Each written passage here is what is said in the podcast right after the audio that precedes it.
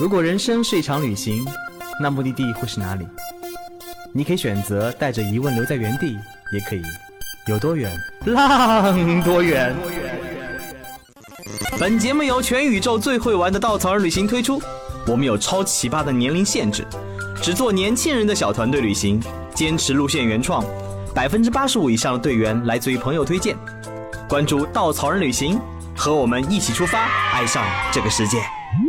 Hello，大家好，欢迎收听最新的一期《有多远浪多远》，我是小宝，好久没有见啦，不知道大家有没有想我呀？那话说回来，今天我们重新营业的第一期，就是想和大家聊一聊前段时间一直都非常非常热火的一个目的地——四川省。啊，说实话，我个人之前对四川的印象比较的固定，虽然就是出去旅行的时候，经常大家都会提到我们有个宝藏省份四川，什么都有。然后在东边的盆地地区有很多好吃的，有很多好玩的，包括大熊猫的基地。然后再说到川西的山区，我说哇，这边的好多好多好山。但其实说到最后，大家往往提到的也就是像啊九寨沟或者说是贡嘎雪山。贡嘎提到贡嘎雪山，已经能够有一种啊，我其实对四川了解很多的感觉。但说回来，那四川除了三星堆、除了大熊猫、除了九寨沟之外，那还有什么地方是大家会觉得，哎，它好像很宝藏的呢？那前段时间呢，咱们的四川产品经理小西就去四川做了一次探路。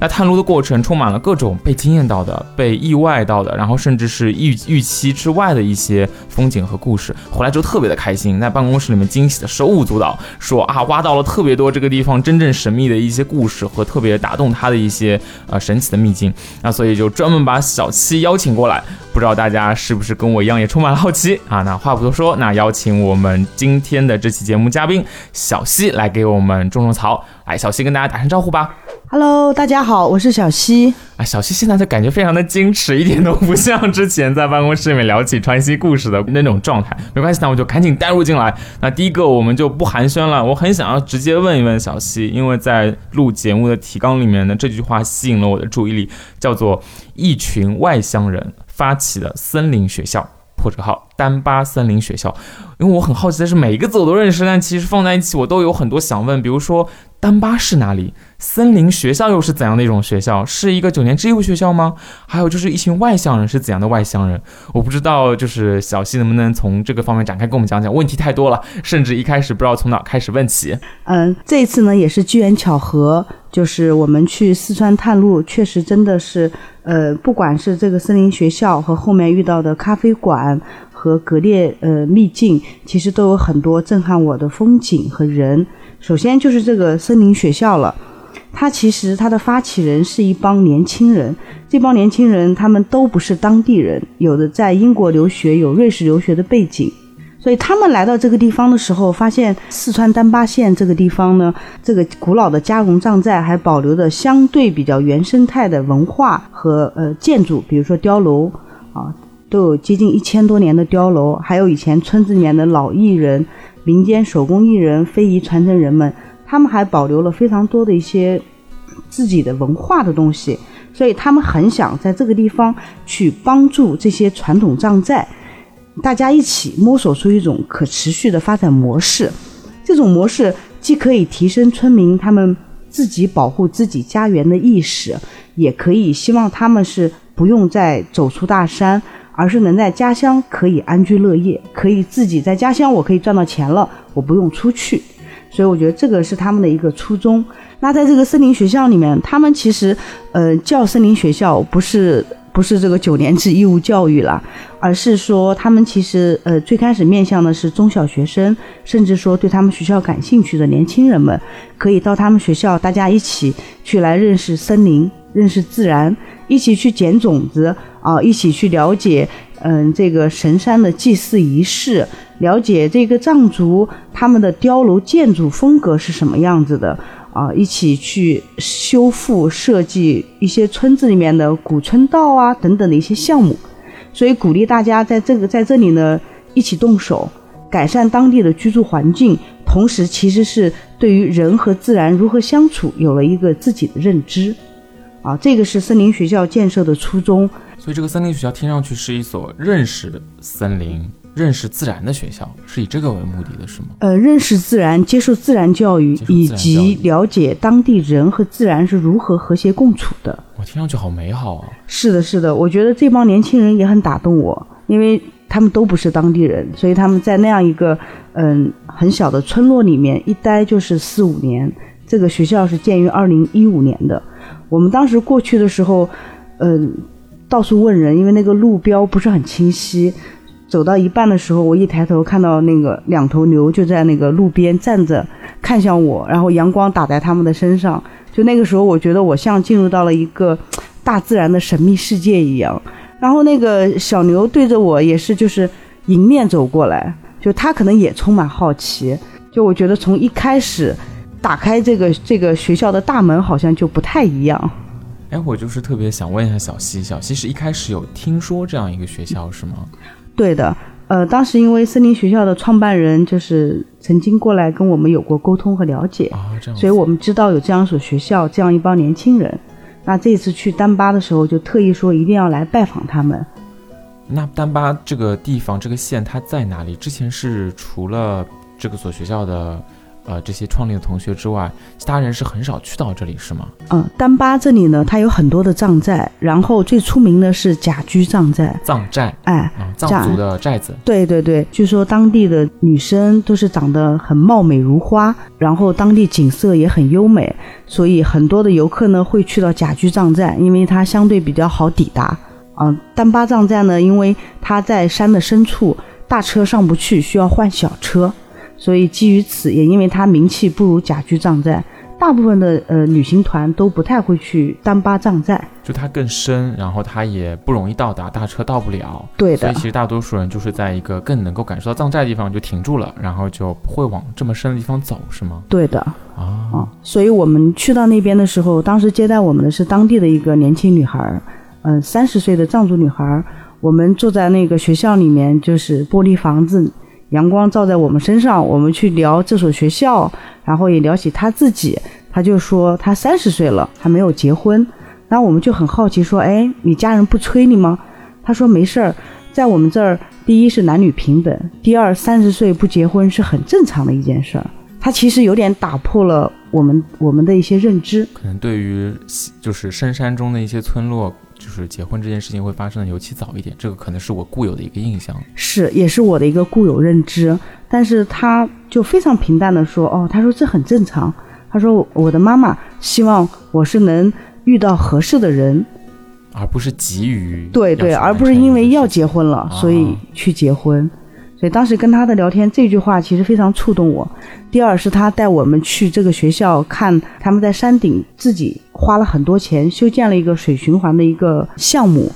他们就表达说，虽然我们在山顶上可能也没有多少人监督我们，但是我们自己需要了解到，我们学校不可以去破坏这些自然，所以他们自己建了一个水循环系统。哎，那这里我又有一个新的好奇了，他们为什么会有刚才说到的这样子比较平和，或者说有点超出我们认知的一种心态和状态？一个方面是好像对于结婚晚这件事情也很坦然接受，更想要找到一个对的人。我觉得这在就是交通和物资不是很便利的村中是一件不容易的事情，因为结婚可能对他们来说，除了精神意义，也有一些很实际的对于生活的帮助。有了一个家庭，就能够更好的去抵御外面的一些事情，创造出更多的财富啊也好，这种让自己过得更好的一些东西，这是我之前的认知。然后另一方面，就是这样的村落有很多。丹巴这边的，刚才从你的三言三言两语之间，我感受到那种对于自然的热爱是很直接的，而状态又是很平静的，感觉很像我在一些很发达的国家，他们已经不担心物质的时候，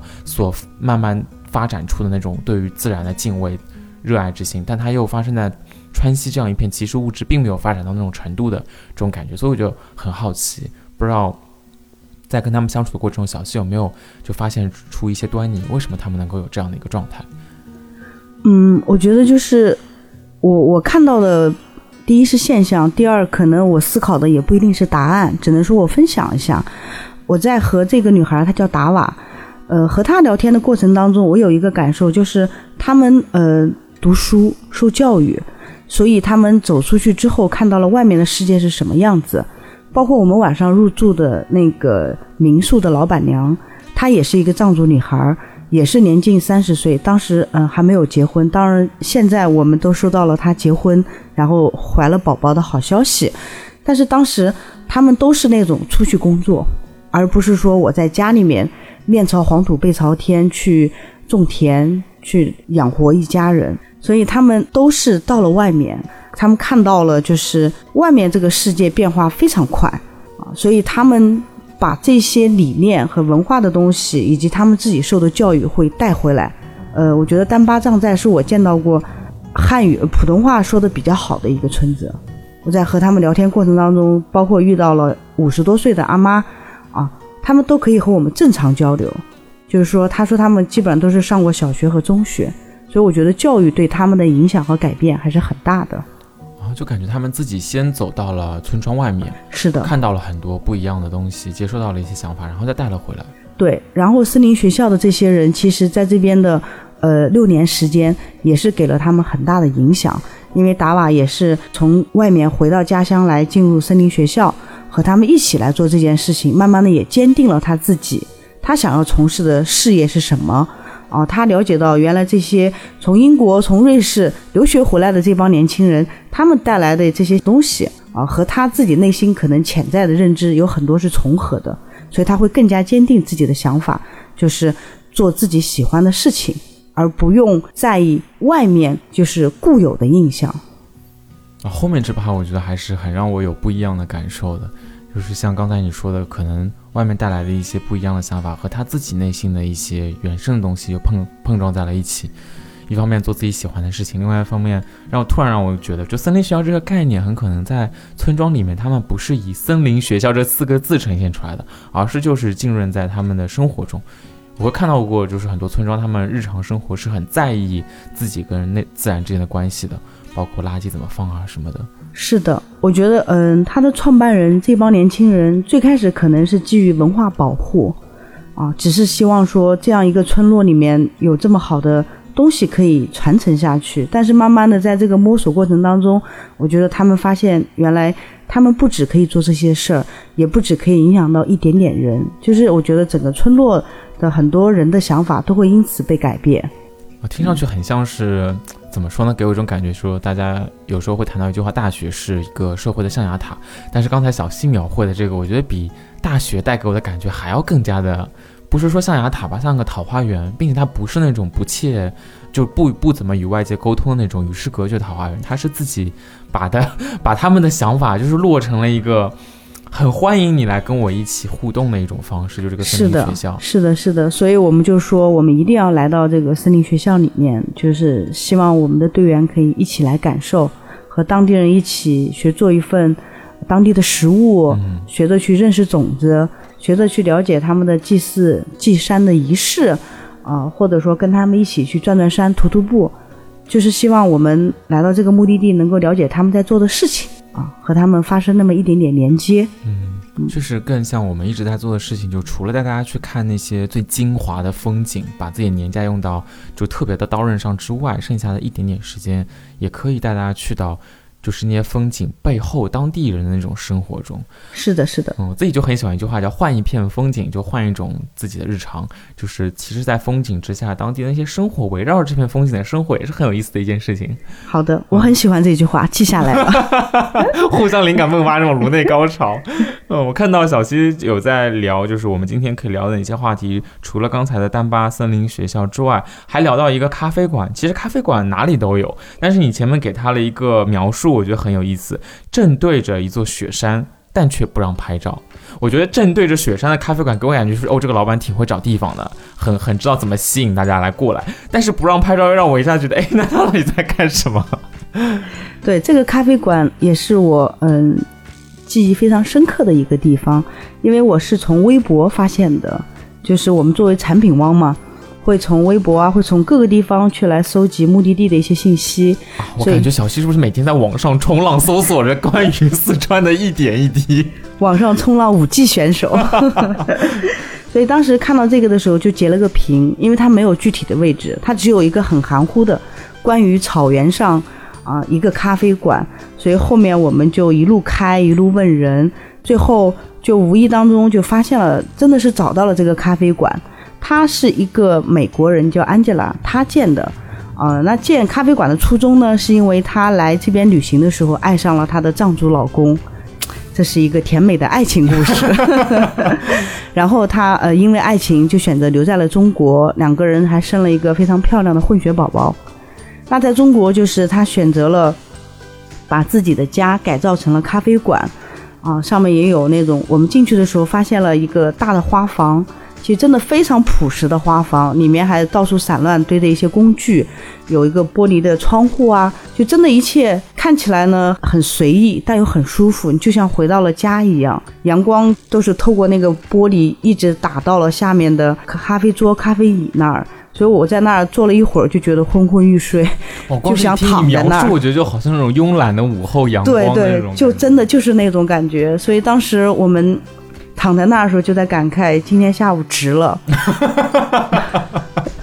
那一瞬间探路的日程就放到了脑后。是的，而且我甚至立刻计划说，下次要带我的小伙伴们，就立刻带他们过来，来感受一下这个被我私藏的咖啡馆。因为当时并没有想说把这个放进路线当中，真的，我觉得我们都觉得这是一个我们私藏的点，值得拿来跟小伙伴们去分享的。那不让拍照是怎样的一个状态？嗯，当时安吉拉过来就跟我们，她中文讲的已经很好了，她过来就跟我们沟通说，在这里你可以，比如说点单、喝咖啡、喝甜茶，但是不允许拍照。我们就问她为什么，她说因为呃来这个地方呢有很多国家的，就是疫情爆发之前有很多国家的人来，那她就发现说啊，只有中国人到了这边之后是疯狂拍照。就是花大量的时间拍照，拍完照之后再发朋友圈，但实际上没有几个人愿意放下手机，真正的去享受这样的慢时光。啊，所以他的不让拍照不是说不让拍照这个字面的意思，而是更多的希望不让拍照这个举动背后能够把时间花在感受这些地方上。，对，因为我们是真的是正对着雪山，你可以看到亚拉雪山，可以看到那个云从那个亚拉雪山边在那儿翻滚。如果你没有什么事情的话，他是希望我们可以坐那儿欣赏。但是他看到的是年轻旅行者们更愿意的是去发朋友圈，啊，去 P 图、去修图，然后再喝一杯咖啡之后就走掉了。啊，就可能跟他初衷想要建这咖啡馆不太就是是，他就问我，他说为什么你们不可以慢下来，不可以慢慢的去享受在这个地方度过的这些时间呢？所以当时这句话，我觉得有点问到我了，我没有给他我的答案。因为我觉得我也是那种很着急、很着急的，所以在那个地方，我们当时，呃，停留了大概两个小时，是真正的，我觉得是我探路时光里面，是我逼着自己慢下来的一段时光。所以也很感谢安吉拉，就她的那个提问会让我去拥有了这样一段时光。嗯。嗯，小溪说的这个部分，特别是刚才讲到这咖啡馆女主人安吉拉的这个观点，我觉得也是，就咱们在旅行中经常会聊的一件事情，就好像把一段时光比较慢的放在当地，然后去过一段刚才我们讲到就是当地的日常，其实一个让我们觉得状态很舒服的地方。但是苦于我们 时间年假又真的很有限，就会比较想要把每一天的时间看尽可能多的风景。我觉得这也是一个。我自己也会有的状态，我就觉得能够把尽可能多的时光、生命，就是花在去体验尽可能多的事情上，这确实是两种不一样的旅行方式，但它们各自都就都带给我不一样的美好。是的，就是嗯，拍照、看手机，其实它也不是错的事情。你慢慢的享受时光啊，这个当中就没有对和错。就两种不一样的对对对。但是我是在那一天的时候，真的是点了一杯咖啡，然后坐在外面，我跑到了屋子外面，坐在一个木头的咖啡呃椅那儿躺着，然后看着外面的雪山的时候，我就在想说啊，今年一年好像我确实没有过这样的心态和时间，能够让自己去静下心来，慢慢的欣赏这个云翻滚，能够去安安静静的看雪山。大部分时候，可能我都把自己变得很急匆匆，所以这一刻对于我而言，我觉得嗯很幸福。是。那后面的时候，就我就觉得说我可以尝试一种新的。如果当我发现了我是如此急切的过我这一生的时候。这话说的突然就是很电视剧里面那些京剧。所以我就希望说，哎，我把自己稍微调慢一点点，哪怕平常工作节奏确实很快，但可能旅行的这个当下，我可以调慢一点。啊，这是第一个感受。第二个感受是，当时我们和安吉拉聊起来说，能不能带队员过来的时候，安吉拉其实是抗拒的。啊，可以理解。对，他说，因为来我这儿的大部分大家都是坐在那儿去享受的，啊，整个咖啡馆也都很安静，啊，我希望这里的人就是坐拥这样的美景，啊，而不是大家很喧闹，人很多。嗯，这是他享受的那种状态。是是是，所以我说能理解了。我说这个。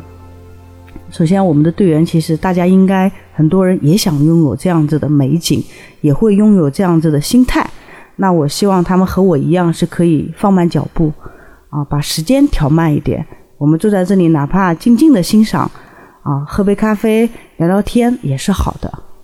啊。所以最后我们跟安吉拉经过了三轮沟通以后，安吉拉就是同意说，OK，你可以带你们的小伙伴们一起过来感受。所以那个时候其实还是挺开心的。啊，就是希望说小伙伴们真的是和我们一样，哪怕平常我们急匆匆啊，这个是生活的压力，但是真的到了这样的咖啡馆，我希望我们就把手机放下，把时间调慢，一起享受片刻的安静。啊，这还挺好，挺有意思的，感受不同旅行方式，然后这些都发生在一个咖啡馆里。你说咖啡馆之前，我真没有想到这咖啡馆的女主人是这样的一种状态，听上去真的是很热爱生活。而且我觉得最神奇的就是，因为它的外形还挺独特的，所以你就是在那个苍茫的草原上，沿着公路开啊开，忽然间就看到了远处有一座相对藏式风格也不完全藏式风格的，就这样一个建筑出现。它就像凭空从天上掉下来的，我觉得其实看到那个建筑的一瞬间，你就会觉得很神奇。嗯，哎，让我不得想起了疫情出现之前啊，我们到一些人比较少的国家，就会有这种感觉。比如说冰岛，有时候在路上开着，就四下啥都没有，就是台原那边，因为那边风大到树都长不起来，然后就只有山、火山这些，就是小小的土堆，然后再加上旁边是海，然后就开着开着开着，突然。地上凭空有一个很小很小的房子，长得很可爱。然后开过这个房子，又啥都没有了，就 就会产生一种哇，这个房子的主人是有多喜欢这里，他愿意对啊，在这样一个啥都没有的地方就建起它。但是想着背后好像会付出很多努力，但是看着他又会心生羡慕。嗯，就是哦，他真的愿意去花很多的时间经营起一个就这一片土地上面的这样一个房子，就觉得他真的是倾注了很多情感在这个。家的地方是的，但是他得要承受可能我们想象不到的孤独啊之类的，他都有两面。对，嗯，很有意思啊！没有想到聊可以聊到这么多，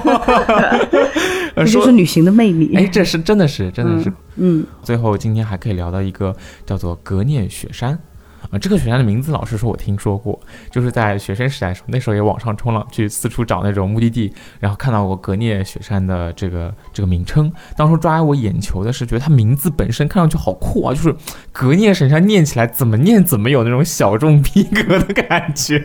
但当时我邮寄的，我是稍微搜了一下，比的确。很不方便，在我那个年代，所以后面我自己是没有去成。我也很意外，就是这次小西又找到了这里。那现在格聂这次聊下来，你的印象是什么呢？你给他一个词叫做“可以坐车抵达的绝世风景”。哎，这个坐车抵达，你还专门嗨来了一下。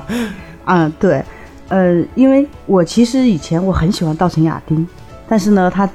因为也需要徒步才能看到那些风光，所以每次我在和队员介绍的时候，都在给他们就是打一个预防针。我说你们一定要徒步，啊，很辛苦才能看到这些绝世风光。但是这一次在我们呃决定去格列雪山的路上面，我记得我们开过一个有点上坡的垭口，就到了那个垭口的一瞬间的时候，在我们面前是雪山一字排开。哇，对，字排开这四个字就很有力量。就那一瞬间那种冲击力，我们是瞬间停车之后，就一车人下车飞奔到前面去拍照。当时我的嘴里就只能发出被消音的那个感叹词，就你没有办法发出其他的声音。那就是那一瞬间那种巨大的冲击力。刚好那天天气特别特别好，就雪山是在我们面前一字排开，一览无余。当时我的感受就是。一定要让大家亲自来感受，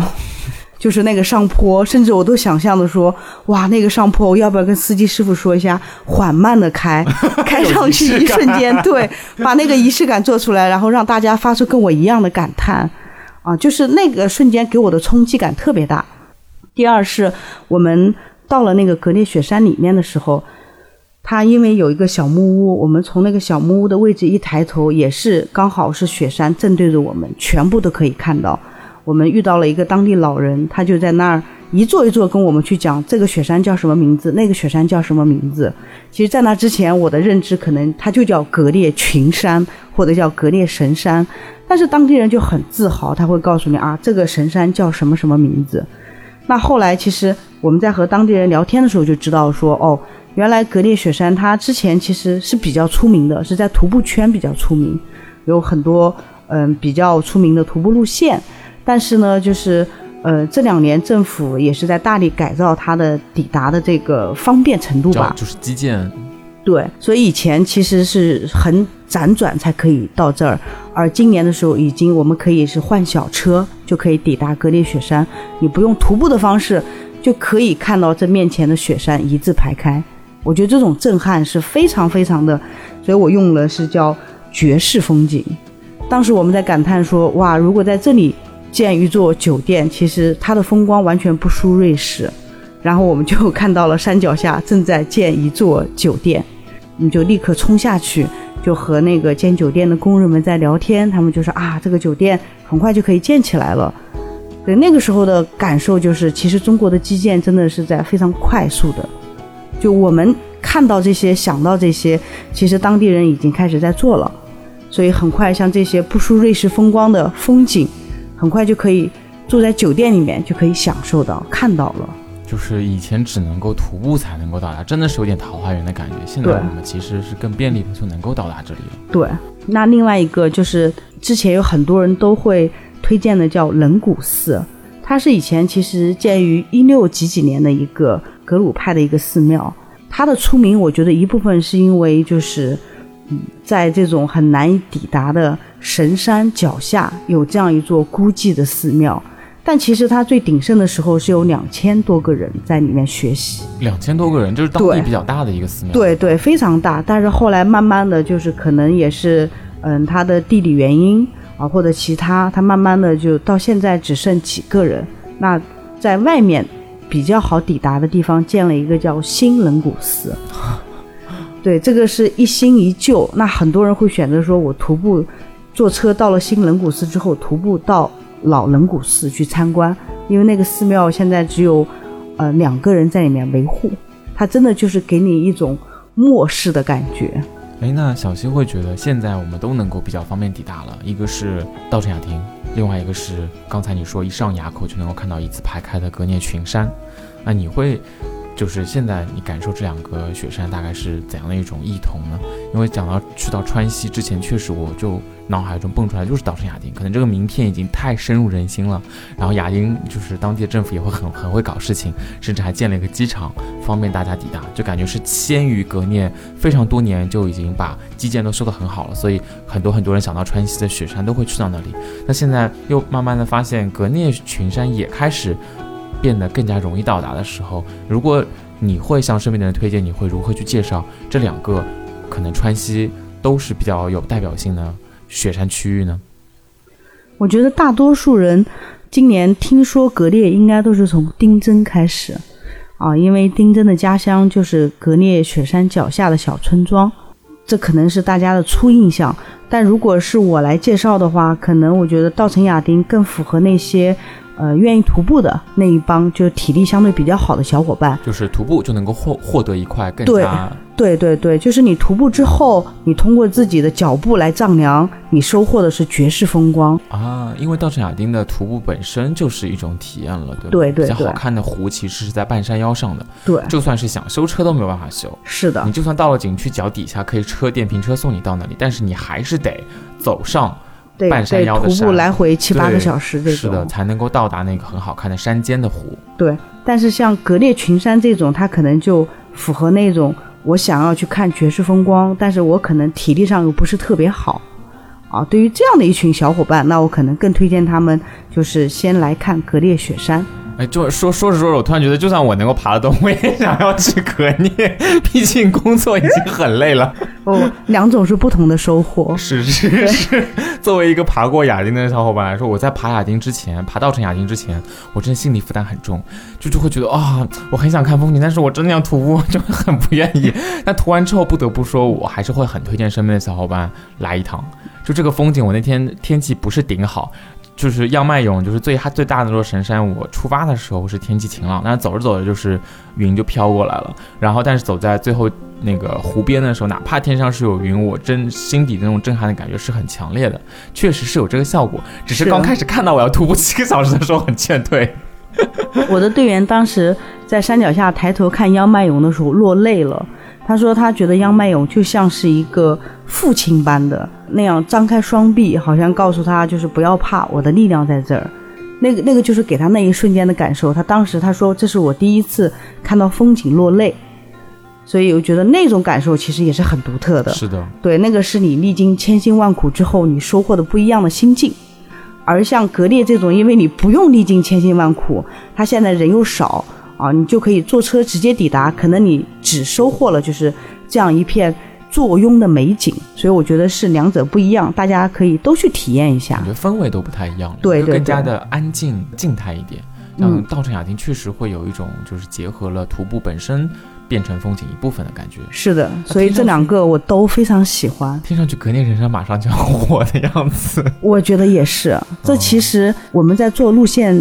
之初，虽然在路上我们很兴奋的说啊，我们要带队员来看这来看那儿，但其实回到工作室的时候，我们当时有聊过这个话题，就是要不要把这样的路线真的呈现出来。就是带大家去到刚才说到的森林学校、咖啡馆和那个现在还人很少的格聂雪山。，对对对，就可能格聂它不受我们控制嘛，格聂到最后随着基建发展，它一定是会去的人越来越多。只能说我们选择这两年去，可能相对人少一些。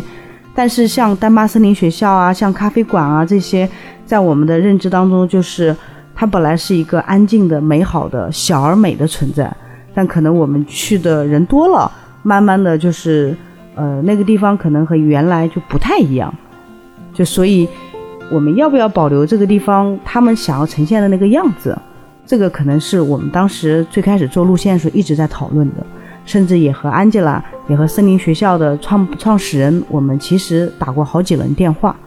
我们都在讨论，因为也不希望我们过去对他们嗯、本来想做的初心的东西会有一些影响。对，因为毕竟我们的目的不一样，他们可能像安吉拉那个地方就是他的生活，他的家，他很热爱这里，他想要把自己的生活那种慢的感觉给大家。嗯但我们是一年可能就只有这点年假，我们的感觉就是不管再怎么想慢，我都没有办法慢成那个样子。双方在根本上的想法其实是会有一些不一样的。是。那后来为什么决定说我们想在四川多挖一些这样的秘境，多出一些小众路线呢？其实并不在乎它能卖几条出去，确实，对，呃，因为首先大家对于小众路线的需求，首先也没有那么多，嗯，但其实是因为我们在这片土地之上，就是我看到了这些秘境，我看到了这些人，他们打破了我对于四川的固有认知。不再只是三星堆、大熊猫、九寨沟。对，我们都知道四川有很多很好玩的地方，是但是有很多可能是一些小众徒步。那我觉得在这个之外，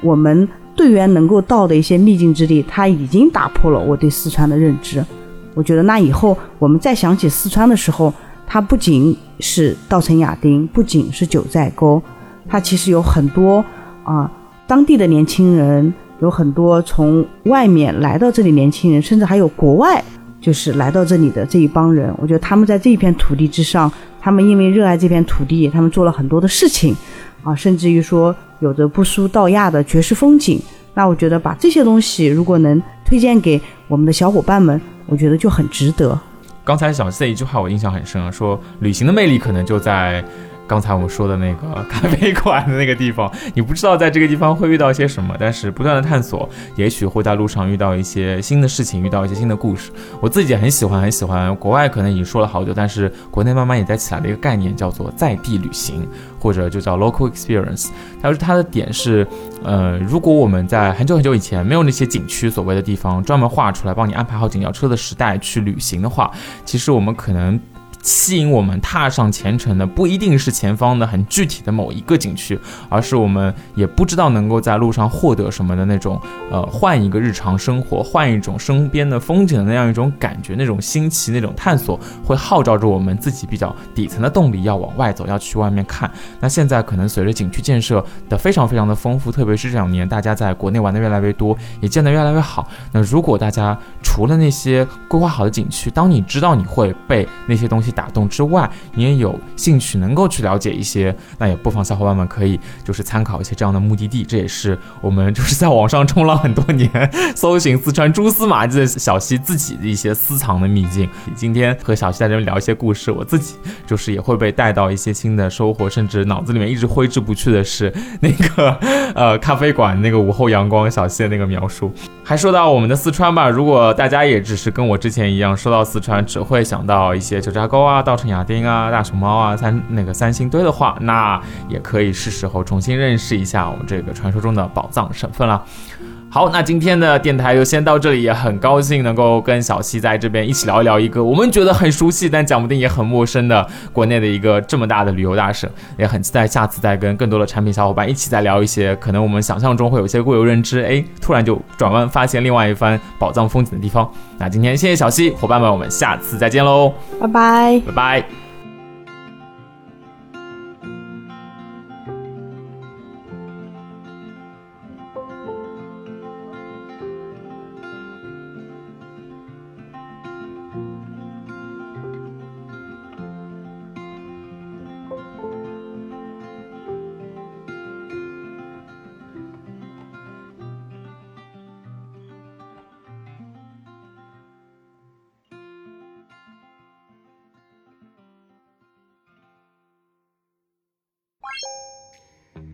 作为一家目的地集合的旅行公司，在哪里都可以和刀哥一起浪。在哪里找到组织呢？请搜索“稻草旅行”公众号，发送关键词“刀哥最帅”，还有惊喜福利等着你哦。